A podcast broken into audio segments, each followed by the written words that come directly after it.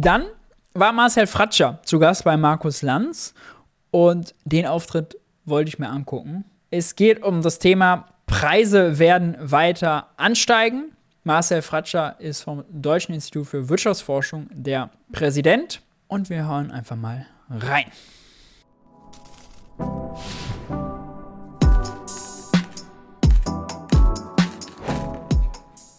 Gemeint, aber am Ende mhm. relativ äh, mhm. schlecht gemacht handwerklich. Welches Potenzial hat diese Gasumlage mhm. A, für mögliche Verwerfungen, aber nicht nur innerhalb der Koalition, sondern auch im Land? Ja, hat sie. Sie hat äh, das Potenzial, die Gesellschaft zu spalten. Das fängt schon damit an, dass Leute, die Gas mit Gas heizen, mhm. äh, betroffen sind und andere nicht. Also äh, das, das ist schon so eine, also dass man quasi abhängig ist von seiner Vermieterin, seinem Vermieter oder wie auch immer, was auch immer man hat. Mhm. Äh, Aber man kann ja auch zum Teil gar nichts dafür. Ne? Wenn man einzieht als Mieter, gerade in Berlin, da Riesenblock, da suchst du das nicht selber aus. Ja? Da wird dir vorgegeben, was da ist. Und auf ein, ein Problem gibt es auch noch, nämlich das Fernwärme ja auch häufig, im Osten sehr verbreitet, äh, auch ja häufig mit Gas betrieben wird, auch mit anderem, auch mit Öl, aber auch mit Gas. Und die deshalb indirekt ja auch höhere Kosten bekommen. Die kriegen die Gasumlage ja auch quasi damit mit aufgedrückt, haben aber keine Entlastung über die Mehrwertsteuersenkung, weil bei Mehrwertsteuer äh, nur Gas entlastet wird, nicht aber Fernwärme. Fernwärme ist 19% noch, könnte man auch 7% machen. Sollte man auch machen. Ja? Mehrwertsteuer auf Fernwärme runter, liebe Regierung, von 19 auf 7. Wenn es schnell geht, macht nichts. Und äh, also ich glaube, wo man die Leute wirklich triggert, ist das Gefühl von Ungerechtigkeit. Mhm. Also dass es irgendwie nicht, äh, dass, dass sie eigentlich auch nichts ändern können daran, an den Verhältnissen. Und das ist so, so, ein, genau. so ein Riesenprojekt, ich glaube auch gut gemeint, aber genau. es greift nicht. Also die Leute sagen, verstehen sehr schnell, dass es nicht, nicht hinhaut. Genau, aber man muss immer fair sein. Also mhm. die, die Aufregung sozusagen, die öffentliche Diskussion im Moment, habe ich das Gefühl, geht so ein bisschen mhm. zum Teil in die falsche Richtung. Es gibt eine riesige Empörung äh, und den Reflex hatte ich am Anfang mhm. auch über die bösen Multis, die jetzt, mhm. obwohl sie äh, gar kein Problem haben, äh, einen Haufen Geld kassieren. Mhm. Aber wenn man mal genauer hinschaut, dann sieht man, dass 90, 95 Prozent mhm. des eingesetzten Geldes dieser Gasumlage tatsächlich denen zugutekommen, Uniper vor allen Dingen, die es wirklich brauchen. Das heißt, der ganz kleine mhm. Teil nur, mhm. unter Anführungszeichen, geht an Konzerne, die in gar keiner Schieflage sind. Ja, aber das ist trotzdem das heißt, immer noch viel zu viel. Das kann ich ja, weiß, das aber kann ich will ja nur sagen, ein demokratischer Staat, äh, eine Fortschrittsregierung, wie sie sich selber nennt, äh, nicht, nicht dulden. Nee, das also, verstehe ich. Aber interessant ja. finde ich sozusagen die politische Kommunikation. Mhm. Das heißt, diese Botschaft dringt gar nicht mehr durch. Mhm. Das ist interessant daran. Ich mache mir eher Sorgen, dass was damit gemeint ist, kam ja jetzt raus, dass auch Firmen, die Gasumlage beantragt haben, die eigentlich insgesamt gar nicht in der Schieflage sind. Und sogar Firmen, die Marktpreise äh, erstattet bekommen, die viel höher sind als ihre tatsächlichen Einkaufspreise, vorläufig allerdings nur. Und das hat äh, natürlich für Erregung gesorgt, zu Recht. Allerdings ist es so, das macht am Ende 1, 2, 3 Milliarden aus, die an Firmen gehen, die das eigentlich nicht bräuchten. Ein Schweizer äh, Gashändler, der, der dann im Ferngasnetz mit drin hängt. Ja, äh, ist natürlich falsch. Liegt alles daran an dieser schrägen Konstruktion, die man hat. Aber ich finde, politisch muss es darum gehen, keine Gasumlage. Rettet Juniper, rettet äh, Gazprom Germania, beziehungsweise die Nachfolge davon. So, rettet die direkt, legt das nicht auf die Gaskunden um. Also Gasumlage stoppen ist die viel bessere Forderung, als jetzt im Detail im Falschen noch eine Kleinigkeit verbessern zu wollen. Ja, die man wahrscheinlich gar nicht groß verbessern kann. Robert Habeck will es zwar machen, mit anderen Kriterien. Ich bin ja noch skeptisch, ob er das hinbekommt.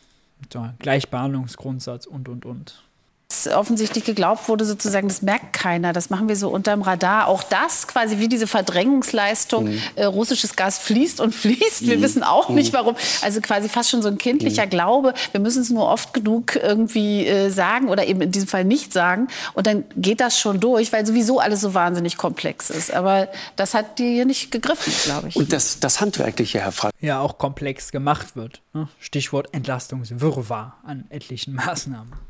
Ich meine, wenn man sich das jetzt mal anschaut, was da jetzt passiert, und wir nehmen jetzt mal eine vierköpfige, fünfköpfige Familie.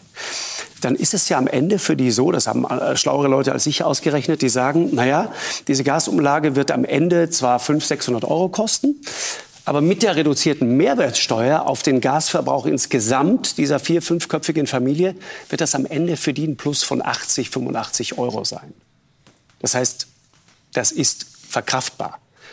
Das heißt, der eigentliche Skandal ist doch ein ganz anderer. Der Skandal ist doch, dass die Gaspreise schon vorher und innerhalb eines Jahres ins Unendliche galoppiert sind. Das ist doch der richtig große Kuchen. Und über den redet kaum einer. Absolut richtig. Äh, Sie sagen es zu Recht. Ähm, vielleicht mal die Zahlen in aller Kürze dargestellt. Ein Vier-Personen-Haushalt mit durchschnittlichem Verbrauch 20.000 Kilowattstunden pro Jahr hatte im letzten Jahr Kosten von 1.300 Euro im Jahr ohne die Gasumlage und Mehrwertsteuersenkung ähm, steigt es jetzt wahrscheinlich auf 3.600, 3.700 Das meine ich, das ist der fette wir, Kuchen. Wir reden also mhm. um eine mehr als Verdopplung, Verdreifachung der genau. Preise. Genau. Ja. Und ähm, deshalb sind diese 500 Euro, das ist viel ne, für eine Familie mit wenig Einkommen, aber ist vergleichsweise wenig im Vergleich zu diesen 2.700, 2.300, 2.400 Euro, mhm. die jetzt schon obendrauf kommen. Deswegen ist es auch so absurd, wenn Ökonomen, ähnlich so wie beim Zankrabatt hatten wir am Anfang, jetzt hingehen und sagen, oh Gott, wir brauchen die Gasumlage unbedingt, um den Verbrauchsanreiz zu heben, sprich den Anreiz dafür zu geben, dass die Leute Gas sparen, dass sie weniger verbrauchen. Ja, wenn sie sowieso jetzt schon bei neuen Verträgen 25 Cent statt 7 Cent pro Kilowattstunde zahlen, dann machen die letzten 2 Cent Gasumlage den Braten auch nicht mehr fett. Und was sollen sie denn überhaupt machen? Wie viel Gas sollen sie denn sparen? Also die Möglichkeit, Gas zu sparen im Privaten, ist ja auch total eingeschränkt. Ja. Also wird jetzt viel über ein bisschen weniger duschen und so geredet und die Heizung mal in einem Raum auslassen. Aber mal ehrlich sind, der fette, der fette Kuchen ist das nicht. Der macht nicht viel aus. Ja, der Hebel ist klein, wenn man noch einen halbwegs vernünftigen Lebensstandard haben will. Ja. Und äh, es ist ja auch nicht so, als wäre der Anreiz, als gäbe es Alternativen zum, Spa zum, zum Verzicht. Ja, die Leute können verzichten. Oder was sollen sie denn machen? Also ein normaler Mieter in einem Mehrfamilienhaus, der kann ja nicht auf einmal sagen, so, äh, pff, jetzt tauschen wir mal die Heizung aus. Das ist die Sache des Vermieters. Ja? Und selbst diejenigen, die ein Eigenheim oder so haben, die bekommen, die bekommen keinen Heizungsbauer, der die Wärmepumpe reinbaut. Ja, die kommen erst in einem halben Jahr und es ist schweineteuer. Also auch da hilft der Anreiz nicht. Ja. Da ist die Elastizität sehr gering. Ähnlich so wie die Leute nicht das Auto stehen lassen, nur wenn Sprit äh, einfach teurer gemacht wird, aber es keine Alternativen gibt, die alltagstauglich sind. Und wir haben das Ende der Fahnenstange noch nicht gesehen. Ich glaube, das realisieren viele nicht, denn Sie haben es eben beschrieben, die Kosten, mhm. die die Importeure haben, die sind ja noch nicht richtig weitergegeben worden. Der große Teil ist noch bei den Unternehmen. Das heißt, wir werden uns auch nicht nur 23, sondern selbst 24, weil die Preise häufig erst rückwirkend, also basiert auf dem letzten Jahr mhm. festgesetzt werden. Also wir werden über die nächsten zwei Jahre noch Steigerung sehen. Und das ist, was mir Sorge macht, dass wir hier in eine sehenden Auges in eine soziale Katastrophe läuft. Denn Sie beschreiben es ja, ein Vier-Personen-Haushalt mit 4.000 mhm. Euro, ich sage jetzt mal 4.000 Euro Einkommen im Monat. Ähm, wie sollen die denn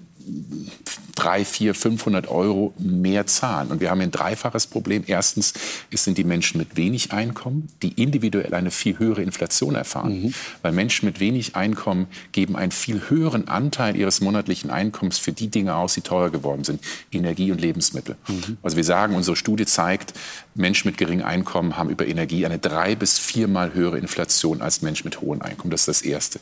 Das Zweite ist, jetzt kann man sagen, okay, 400, 500 Euro ist nicht schön. Ähm, wir haben 40 Prozent der Deutschen, die haben keine Rücklagen, keine Ersparnisse. Die können nicht sagen, okay, ich kann es aus dem Einkommen nicht mhm. bestreiten, dann nehme ich es halt aus meinen Ersparnissen. Die haben diese Ersparnisse nicht. Und das 40 Prozent? 40 Ja, da sieht man nochmal, wie ungleich die Vermögensverteilung, Nettovermögensverteilung in Deutschland ist. Und zuletzt hat der, ich glaube, es kam von der Sparkasse, die gesagt haben mit einer, mit einer Rechnung, dass 60 Prozent der Deutschen schon nicht mehr sparen können, weil sie jetzt schon alles ausgeben müssen um die höheren Preise zu wuppen. also das wird wahrscheinlich dazu führen, dass die Zahl 40 Prozent nach der Energie- und Gaskrise noch größer sein wird. Ja, es gibt andere Schätzungen, 50 und sogar 60 Prozent. Es sind 60 Prozent, die im Augenblick nicht sparen ah. können, nicht zusätzlich machen können. Aber wir reden über 40 Prozent der Menschen in Deutschland, die auch in der Vergangenheit nicht okay, sparen. die gar keine Rücklagen haben. Die haben keine Rücklagen, keine, okay. keine nennenswerten Rücklagen. Und das ist ein sehr deutsches Problem. Ähm, viele Menschen verlassen sich auf den Sozialstaat. Wir haben einen starken Sozialstaat in Deutschland, gar keine Frage. Und das ist das Dilemma im Augenblick. Deshalb schauen eben so viele auf die Bundesregierung mhm. und sagen, bitte helft uns, äh, weil wir haben uns immer darauf verlassen, dass ihr, dass wir hier ein mhm. sicheres Umfeld haben, stabile Preise haben. Und das ist das soziale Dilemma, das wir im Augenblick sehen. Mehr Menschen gehen zu den Tafeln, mehr Menschen sind überschuldet. Und nochmals, die Situation wird nicht besser. Wir werden einen weiteren Preisanstieg sehen sehen. Mhm. Und deshalb ist es so dringend, dass die Politik handelt und hier eben eine Entlastung herbeiführt, vor allem für Menschen mit geringen Einkommen. Reden wir auch gleich darüber, wie das aussehen könnte. Nur mal ganz kurz, weil es mich interessiert, das Handwerkliche. Wie finden Sie das als Ökonom? Also erst setzt du diese Gasumlage oben drauf und dann senkst du die Mehrwertsteuer. Das unterm Strich für eine vier-, fünfköpfige Familie eigentlich, das geht plus minus null fast aus. Ja. Ähm, mir fehlt bei der Bundesregierung eine klare Strategie. Ähm, ja, man kann ja noch zwei Wochen vorher gehen, zu Anfang August, wo der Bundesfinanzminister sagt, wir müssen die kalte Progression jetzt abfedern für nächstes Jahr. 10 Milliarden Euro an Einkommensteuer Entlastungen oder weniger Belastungen. Äh, dann eine Woche später heißt es Gasumlage, bitte für die Menschen 34 Milliarden Euro an zusätzlichen Belastungen für die Bürgerinnen und Bürger.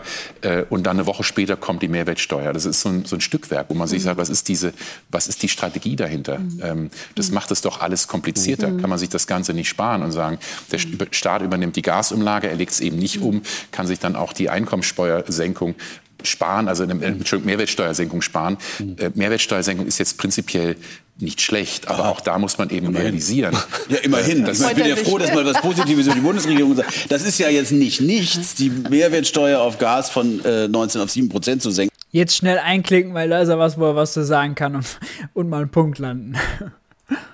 Das ist eine ganz konkrete Entlastungsmaßnahme für viele Familien. Aber es ist nicht besonders klug. Es ist keine Entlastungsmaßnahme, es ist eine Belastungsneutralisierungsmaßnahme at best. Ja, es ist ja nur die Gasumlage, die damit kompensiert wird und nur für diejenigen, die mehr mit neuen Verträgen schon mehr zahlen als 22 Cent pro Kilowattstunde. Ja kommt jetzt bald auch nochmal ein Instagram-Post, wo ich das ausgerechnet habe, wo man das genau sieht.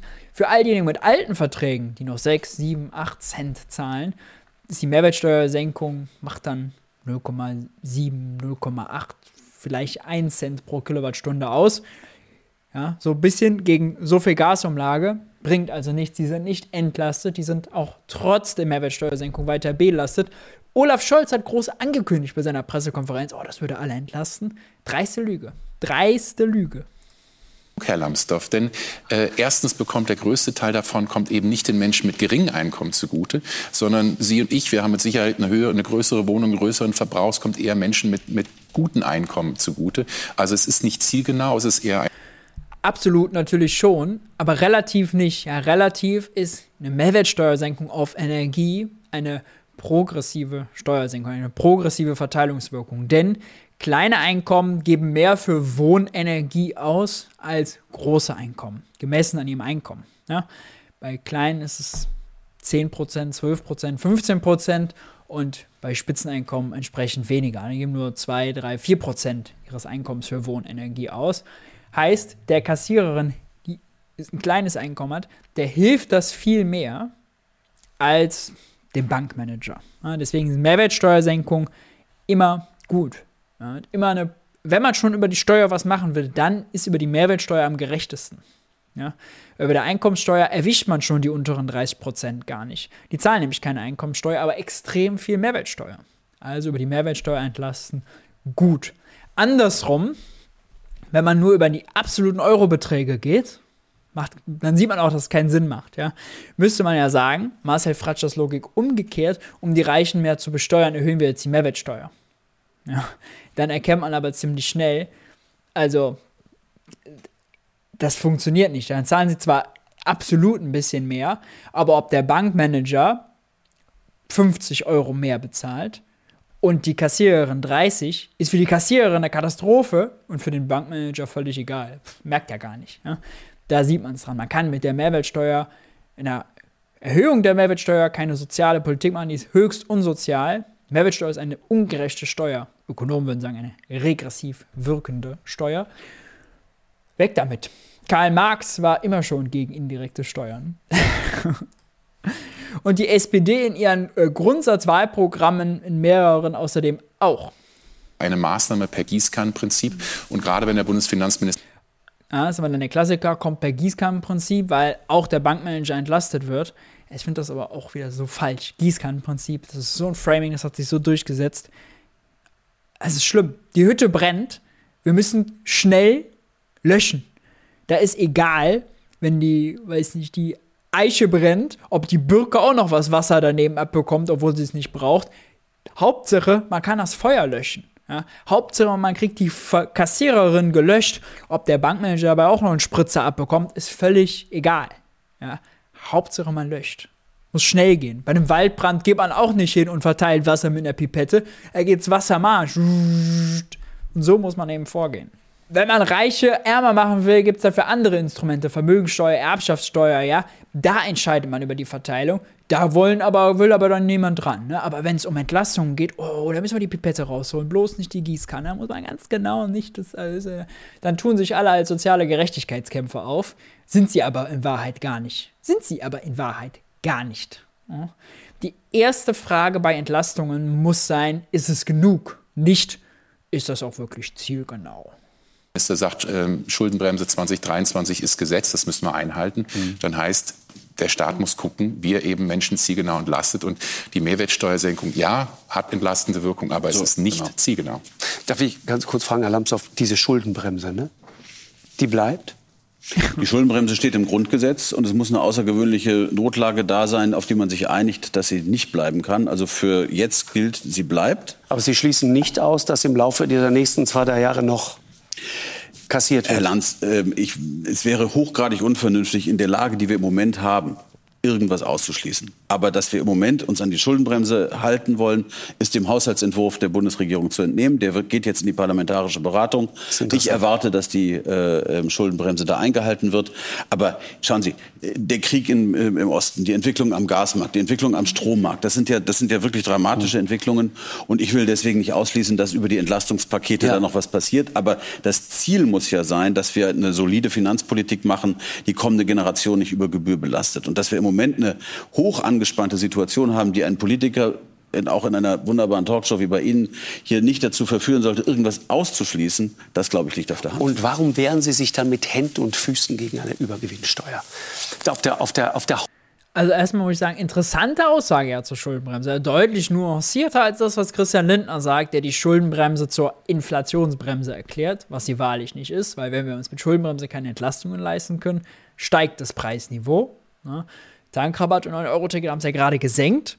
Wenn man die abschafft, nichts mehr weiterfinanziert, dann steigt es. Wenn wir bei Wind und Solar und bei neuen LNG-Terminals nicht vorwärts kommen, weil wir nicht investieren, äh, bei Bus und Bahn nicht vorwärts kommen, nicht vom unser Energieverbrauch senken können, dann steigt die Inflation. Äh, es ist also wahrlich nicht so, dass die Schuldenbremse eine Inflationsbremse ist. Homepage der FDP gelesen, das gefährdet die soziale Marktwirtschaft. Da habe ich gedacht, Mann, ey, also geht's nicht eine Nummer kleiner? Das ist eine Stilfrage, das will ich, da will ich gar nicht widersprechen. Aber okay, der, der Punkt ist, ja, also wie man das war jetzt, auch zu viel, wie, wie war Ihnen zu dicke. Ne? Wie man das, das ist jetzt eine okay, Stilfrage. Der Punkt ist nur folgender: ich nehme das mit. Die Übergewinnsteuer, die Übergewinnsteuer ist ins Gespräch gekommen ja. als sozusagen die Abschöpfung von äh, Gewinnen bei Unternehmen, mhm. bei denen man sagt, ja, die sind höher als üblich und die haben mit der Krise zu tun. So, und dann ist die Frage, dann geht es ja ganz schnell an den Gleichbehandlungsgrundsatz. Also mhm. Gleiches muss gleich, Ungleiches muss ungleich behandelt werden. Das ist ein Grundsatz im Steuerrecht.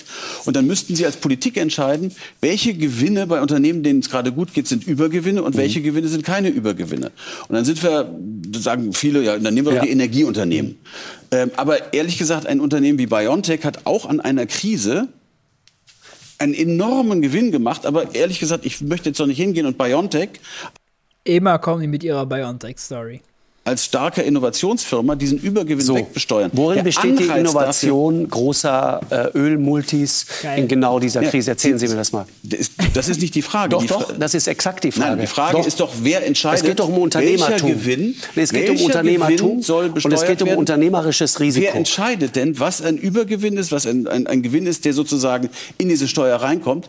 Ich bezweifle ganz stark, dass vor Nochmal. einem Verfassungsgericht die Entscheidung, wir nehmen diese Branche und was dann besteuern wir die. Nee, nee, ist nichts anderes. Genau darum geht's. Also Sie machen Es sich geht doch nicht Sorgen ums Verfassungsgericht. Doch, natürlich. Nein, Sie machen sich doch Sorgen um die, um die äh, soziale Marktwirtschaft. Um das ganz grundsätzlich, um Ja, das große aber Ding. das Verfassungsgericht- Über all- alles. Soziale Marktwirtschaft, Verfassung, alles. besteht die Innovation eines Öl Eigentlich nur um die eigene Wählerklientel, wenn man mal ehrlich ist. Hm? Herr Lambsdorff. Ölmultis an der Tankstelle von mir plötzlich 2,30 Euro für einen Liter Super zu wollen? Was genau ist daran innovativ? Würde ich gerne mal Daran ist nichts innovativ. Also das nichts. spiegelt einfach wieder die. Nein, das spiegelt Aber einen die Impfstoff gegen Corona zu entwickeln, ja, das ist innovativ. Das ist hochinnovativ, ja klar. Da werden, sind wir uns ja hoffentlich einig. Ja, genau. So, genau, das ist Unternehmertum. Aber der Punkt ist doch der, der Ja. Staat kann nicht hingehen und sagen, in einer Branche äh, entstehen gerade hohe Gewinne, die nehmen wir denen weg. Mhm. In einer anderen Branche entstehen auch hohe Gewinne, die nehmen wir denen nicht weg. Und dann sagen diejenigen, denen man die Gewinne wegnimmt, Moment, warum werden wir nicht gleich behandelt wie alle anderen? Äh, und dann steht Das muss dann genauso gelten, auch wie, für wie, wie Regulierungen dann unterschiedlich gelten müssen. Die Finanzbranche hat andere Regulierungen als die Energiebranche, als die Textilbranche, als Bäckereien. Die, die Regulierungen verhindern auch natürlich äh, oder beeinflussen auch, wie das Marktgeschehen ist, wer unter welchen Bedingungen Profite machen kann und wie nicht. Natürlich kann man die Spielregeln verändern, Herr Lambsdorff. Hm? Müssen Sie nicht so, so erstaunt schauen hier. steht man tatsächlich vor dem Verfassungsgericht und dann wird der Gleichbehandlungsgrundsatz zur Anwendung kommen. Fra Herr Fratscher schüttelt den Kopf. Das ist Willkür. Willkür, sagt äh, Herr Lambsdorff. Ich meine, an einem Punkt hat Herr Lambsdorff natürlich recht. Äh, wenn man sich in anderen Ländern umschaut, in Spanien zum Beispiel, war das nicht so richtig gut gemacht auch. Diese Übergewinnsteuer, die gibt es dort, musste nachgebessert werden. In Italien weiß man nicht, wie das ausgeht. Äh, wurde zwar gemacht, aber wird dagegen geklagt. Die Griechen trauen sich, die Spanier trauen sich, die Rumänen trauen sich, die Ungarn trauen sich und sogar die Erzkapitalisten in England trauen sich auch. Was wissen die besser als wir? Ich würde sagen, und politischer Wille ist auch ein Weg. Ich, Herr Lambs hat absolut recht. Ähm, natürlich ist die, ich bin kein Jurist, ich bin Ökonom, ich äh, kann das nicht, aber ich kann gut verstehen, dass es rechtlich fragwürdig ist. Aber dazu hat man einen Bundestag und Gesetzgebung zu sagen, wir passen die Gesetze dementsprechend an und machen. So haben das die anderen Länder eben auch gemacht. Auch in Italien, auch in Spanien mussten eben Gesetzesänderungen auf den Weg bringen, um das möglich zu machen. Also ich denke, äh, es ist in der Tat, da gebe ich Ihnen recht, Herr Lambsdorff, ist in der Praxis extrem schwierig zu sagen, okay, was ist genau eine Übergewinnsteuer, wie wollen wir das machen? Man kann es auf eine Branche begrenzen, auf, die, ähm, auf die Energiebranche. Wir sehen, diese Unternehmen machen doppelte, dreifache, vierfache Gewinn. Und ich glaube, genau das, was Sie sagen, Herr Lanz, ist richtig. Es geht vielleicht gar nicht auch nicht nur um innovativ, sondern es geht um Leistung. Ne, Sie haben eben den Begriff Gerechtigkeit ins Spiel gebracht. Es ist wichtig für eine soziale Marktwirtschaft, dass Leistung honoriert wird. Und das Unternehmen Gewinne machen, ist per se nicht, nicht schlecht. Das Nee. ist gut. Genau. Ähm, aber es geht eben darum, dass äh, es einen Wettbewerb gibt. Und den haben wir eben im Augenblick nicht. Wir haben eine völlig verzerrte Situation. Das heißt, die Energiekonzerne machen hohe Erträge. Ähm, nochmals, für mich ist das mit der Übergewinnsteuer ähm, Ah, das ist nochmal ein entscheidender Punkt. Es ist eben ein oligopolistischer Markt, wo einige wenige viel Marktmacht haben und deswegen können sie ja die Preise so hochsetzen. Würde ein echter Wettbewerb bestehen, würden sie ja gar nicht dazu in der Lage sein. Man kann auch das über andere Steuern wieder reinholen. Die Frage ist ja, wir haben äh, Die Italiener haben es ja nicht über den Gewinn gemacht, das ist ja sehr interessant, sondern über den Umsatz. Was sehr clever ist. Die Italiener kennen sich mit Steuern aus, wie wir alle wissen. Es gibt keinen Staat, der so erfindungsreich ist, wenn es darum geht, so offizielle und dann auch so versteckte Steuern einzuführen, die berühmten Stempelmarken und so weiter. Über den Umsatz ist clever. Warum ist das clever? Naja, weil man ähm, eben erst einmal die Unternehmen vor Ort besteuert. Das ist Mhm. eben noch mal eine Frage. Sie haben eben beschrieben, dass einige der Konzerne eben gar nicht deutsche Konzerne sind, Ja. auch ihre Headquarters gar nicht in Deutschland haben. Äh, und das können sie leichter besteuern, wenn eben sie den Umsatz Mhm. besteuern und nicht äh, den Gewinn oder den Ertrag des Unternehmens, weil das dann vor dem Sitz anfällt. Genau, weil der Gewinn kann hier kleingerechnet und mit Patenten und äh, Derivaten und allem Möglichen hier klein gemacht werden, woanders groß gemacht werden. Ja, Lizenzgebühren schön in Hattons Headquarter überweisen. Aber äh, mit dem Umsatz geht es eben nicht. Und es geht auch schneller, ne? Der Umsatz wird ja vorab gemeldet. Der, der Umsatz wird Also die vorab Kohle gemeldet. kommt schneller in die Kasse. Und man hat eben auch, man hat einen leichteren Vergleich. Man sagt ja immer, was ist ein Übergewinn? Im Vergleich wozu? Und kann man sagen, ah, was ist der Umsatz in den vergangenen Jahren gewesen? Äh, auch von den Quantitäten her. Und dann kann man sagen, ah, der Unterschied dazu, das ist der Übergewinn. Also, wo ein politischer Wille Wichtig, es wird nicht der Umsatz 22 mit dem Umsatz 21 verglichen, sondern der Umsatzüberschuss. Also Ausgangsumsätze minus Eingangsumsätze. Das ist dann der pauschalierte Gewinn und den im Vergleich zu Ausgangsumsätzen minus Eingangsumsätzen 21. Ja. Abschreibungen zum Beispiel fallen da dann nicht mit rein, zum Beispiel. Ja, dass eine Maschine an Wert verliert. Ist auch ein Weg. Ich glaube, ähm, der Staat kann im Augenblick nichts an den hohen Energiepreisen ändern, das was also von außen kommt. Tatsächlich äh, habe ich darüber schon sehr früh geschrieben, im äh, Newsletter auch auf Substack. Schon im Und die April Frage ist doch, wie verteilt der Staat diese Lasten, diese Kosten? Mhm. Äh, und ähm, da ist klar, dass im Augenblick die schwachen Schultern viel tragen, die am stärksten betroffen sind, ähm, und die starken Schultern weniger stark. Und das ist die große Frage, wie kann man eben auch die Unternehmen, die hohe Erträge machen? Man kann Meinst auch zum sagen, Beispiel auch die, die nochmal FDP-Position, ne? Auch die Anbieter von Ökostrom machen ja im Moment auch traumhafte Gewinne. Die dann auch? Ist das der Rendite-Autopilot, wie Christian Lindner es nennt. Warum machen die fette Gewinne? Nun, die werden bezahlt, als würden die teuren Gasstrom produzieren. Gaskraftwerke sind extrem teuer, weil Gas so teuer ist. Die Ökostromkraftwerke sind genauso teuer wie vorher. Kohlekraft außerdem auch von RWE. Die haben nicht höhere Kosten, aber deutlich höhere Erlöse, weil es am Strommarkt so ist, dass das Spitzenlastkraftwerk, das letzte Kraftwerk, was gebraucht wird, um genug Menge zu produzieren, den Preis vorgibt. Wenn nur ein Gaskraftwerk benutzt wird, werden alle so bezahlt, als würden sie mit teurem Gas produzieren müssen, obwohl sie es gar nicht machen. Das hat Christian Lindner himself als Rendite-Autopiloten oder Profite-Autopilot bezeichnet. Fand ich schon bemerkenswert. Da kann ich mir tatsächlich was vorstellen. Haben jetzt Habeck und Lindner auch auf der Klausur gesagt, Meseberg, da könnte vielleicht was passieren, ne? dass sie da, was sie da rangehen. Was hältst du von Lindners Ankündigung an das Marktdesign am Strommarkt zu gehen? Ja, äh, auf jeden Fall sollte man machen. Ist aber nicht so einfach, weil der Strommarkt echt kompliziert ist. Das Merit-Order-Prinzip, das das letzte Kraftwerk den Preis vorgibt, war Anfang der 2000er eingeführt. Ich habe das jetzt auch in meinem Buch nochmal geschrieben. Der neue Wirtschaftskrieg kommt Ende September. Könnt ihr vorbestellen. Äh, Link ist unten in der Beschreibung drin. Ähm, da habe ich auch Anfang der 2000er wurde es eingeführt, da war grüne Energie noch teurer als braune Energie. Ja? Und da war es quasi ein Anreiz dafür, dass die grüne äh, nicht so einen krassen äh, Nachteil hat und dass sie äh, eben da reinkommt. Und jetzt, andersrum war es dann, wenn sie dann günstiger wurde, ein Vorteil, dass sie da fettere Margen gemacht hat, die dann investieren konnte. Ähm, aber es hat auch jahrelang stabil funktioniert, nur jetzt eben nicht mehr, weil, gut, absurde, absurd hohe Gaspreise. Wenn nur ein Energieträger, der gebraucht wird, eben extrem teuer wird, dann versagt eben das System.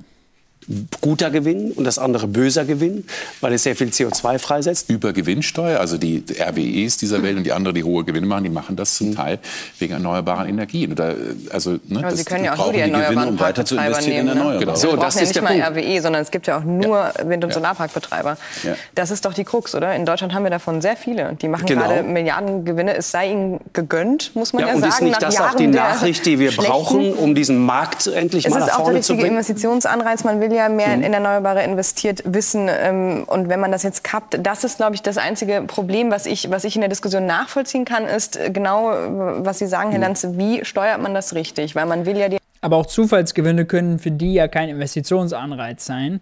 Ähm, weil Zufallsgewinne sind ja kein Indikator dafür, dass es die in Zukunft geben wird. Sprich, dass sie investieren, um davon mehr Gewinne in Zukunft zu machen. Ja, weil wenn Gas wieder günstiger wird, verändert sich die Gewinn- Gewinnlage wieder komplett.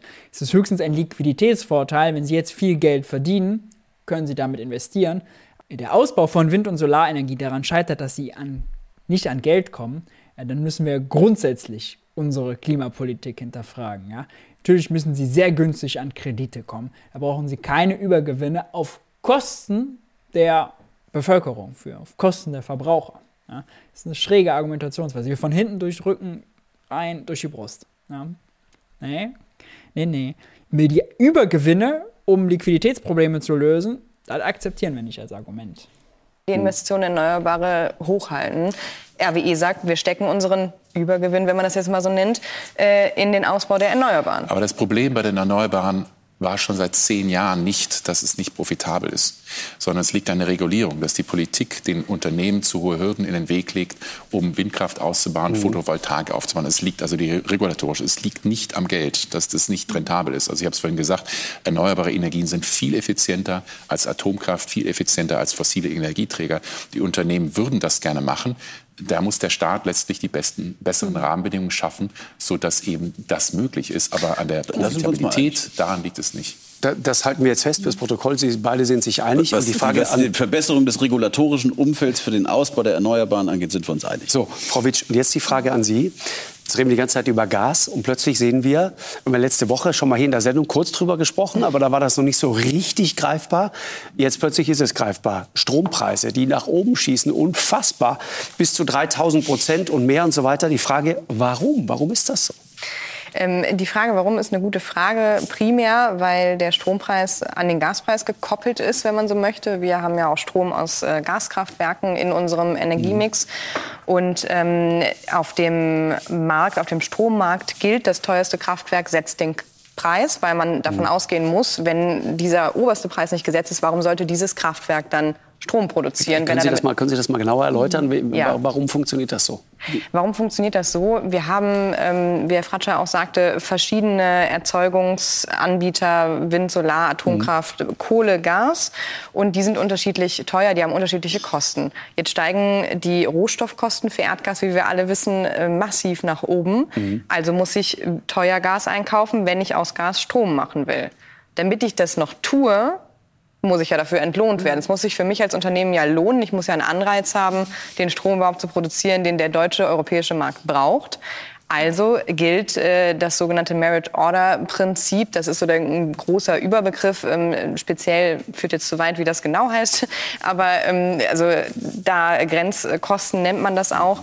Und ähm, das gilt auf dem ganzen europäischen Markt. Also das teuerste Kraftwerk setzt den Preis. Der gilt dann für alle. Darf ich mal dazwischen fragen? Ja. Als äh, absolut Nicht-Fachfrau, gibt es da überhaupt keine Regulierung? Also sozusagen, wer den Nach höchsten oben. Preis ausruft, äh, der setzt die Standards? Eigentlich hat sich das immer relativ gut austariert. Ja. Ähm, das ist ja jetzt tatsächlich eine, eine neue Situation, ja. dass wir solche Preise Vielleicht kann Herr Fratscher das mal erklären. Ich habe heute mhm. gelesen zu dem Thema, ähm, das klingt ja so, als hätte das jemand festgesetzt und hätte gesagt, pass auf, wir orientieren mhm. uns immer an dem teuersten Kraftwerk.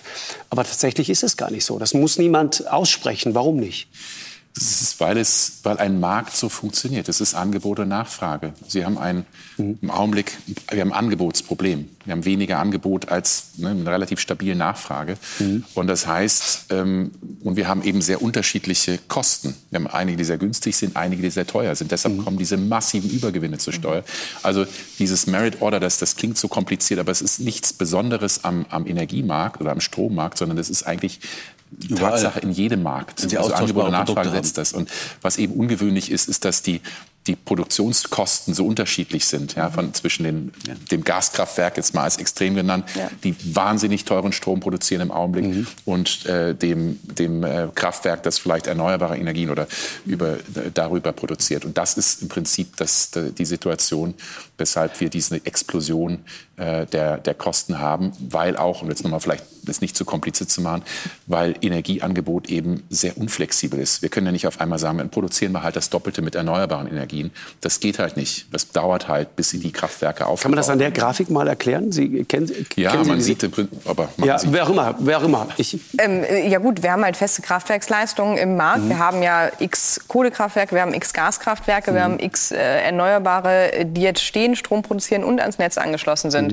Das ist, ähm, kann man hoch und runter fahren. In Teilen ist das flexibel, aber die Grenze ist ja gesetzt. Also was wir oben sehen, das Graue ganz am Ende, das, Ja. das sind die Gaskraftwerke, die jetzt äh, so teuer sind. Und äh, da sehen wir diese Linie, die da oben äh, den, den Cut macht. Der Markträumungspreis. Genau, Ja, so wie das, hier heißt. letzte Kraftwerk setzt, äh, setzt den Preis. Ähm, und ähm, da unten sehen wir die Erneuerbaren, da sehen wir sehr günstig Atomkraft, Mhm. Braunstein. Das war übrigens auch mal anders. Ne? Also Gaskraftwerke waren deutlich günstiger, die haben nicht immer den Preis gesetzt. Das ist jetzt durch diese. Energiepreiskrise. Das ist der Krieg, ja. Ja, auch vorher schon, muss man ja, also muss man auch erwähnen. Das Haben hat ja im hat Herr Herbst schon ja gerade angefangen. darauf hingewiesen, ja. Genau. Gestern gab es in den Tagesthemen einen Ökonom, der hat das super erklärt, am Kartoffelmarkt. Ja? Ja, das war wirklich eine tolle Erklärung. So versteht man es nämlich. Sie haben zwei Bauernhöfe nebeneinander und der eine Bauernhof produziert seine Kartoffeln, indem er quasi mit dem alten Gaul noch den Acker pflügt und so. Und der hat die Kosten für ein Kilo Kartoffeln, bei dem sind zwei Euro. Nebendran ist ein moderner Bauernhof, der macht mit modernen Maschinen und Traktoren macht er das Pflügen. Für den kostet die Herstellung eines Kilos Kartoffeln ein Euro. Jetzt gehen die beide auf den Markt und natürlich weiß der mit den geringeren Kosten, dass der mit den zwei Euro niemals unter zwei Euro verkaufen kann und hat da ein austauschbares Produkt hat, zack, setzt der seine 1 Euro Kartoffeln auch auf 2 Euro. Und so haben sie ein Merit-Order-Prinzip erklärt. Also der teurere Hersteller Okay. beim austauschbaren Produkt, der setzt den Preis für alle. Natürlich macht der modernere Bauernhof einen höheren Gewinn, ist ja logisch. Ja. aber er, kriegt, er kann den Preis erzielen, weil die Verbraucherinnen und Verbraucher, die mit ihrem Tütchen da auf den Markt kommen, sehen die beiden Kartoffelstände und sehen das gleiche Produkt. Okay, verstehe. Und bei Strom, das ist ja eine, Megawattstunde Strom, ist halt austauschbar. So. Ja. So. Ja, äh, genau richtig äh, erklärt. Äh, das macht es eben so herausfordernd. Also selbst wenn man das Merit-Order-Prinzip da rausnehmen würde, würden Wind, Solar, Kohle und so weiter eben von sich aus teurer anbieten und den Preis hochsetzen, ohne dass, das, dass die Marktregel so wäre. Da musste also viel tiefgreifender rangehen. Ich bin mal gespannt, Robert Habeck hat das angekündigt, ähm, dass sie da rangehen wollen, was daraus wird. Interessant ist noch, dass ja Robert Habeck auch gesagt hat, dass sie, um Gas zu sparen, Kohlekraftwerke wieder äh, mit reinnehmen wollen, um äh, äh, alte Kohlekraftwerke reaktivieren wollen, um damit Strom zu produzieren. Und wenn man jetzt noch mal die Grafik guckt, Moment, ich mache sie noch mal auf, hier, und dann würde das natürlich bedeuten, je mehr Kohle man verstromt, äh, desto besser, weil wenn dann Gas rausgedrängt wird, man Gas nicht mehr braucht, um die Nachfrage zu bedienen, ja, dann würde natürlich das den Gesamtpreis senken. Allerdings äh, kommen wir damit da nicht hin. Ja. ja, das war Markus Lanz und Marcel Fratscher dort.